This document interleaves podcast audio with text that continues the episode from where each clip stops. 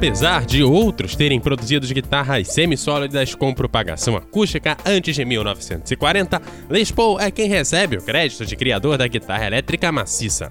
Ela era conhecida como a Tora e tinha poucas semelhanças com a Gibson Les Paul, lançada mais tarde. Para quem quiser saber mais sobre a história, pode passar no Personalidades do Debatec sobre o Les Paul. O link vai estar no post. E quem, como eu, não é tão ligado em guitarras, a guitarra maciça é de longe o tipo mais popular de guitarra elétrica, e de forma geral, é qualquer uma que não tenha um buraco no meio, grosso modo, tá bom? Seu impacto na música moderna não precisa ser explicado aqui, mas esse desenho e as suas sucessoras saltou direto para o centro da música moderna.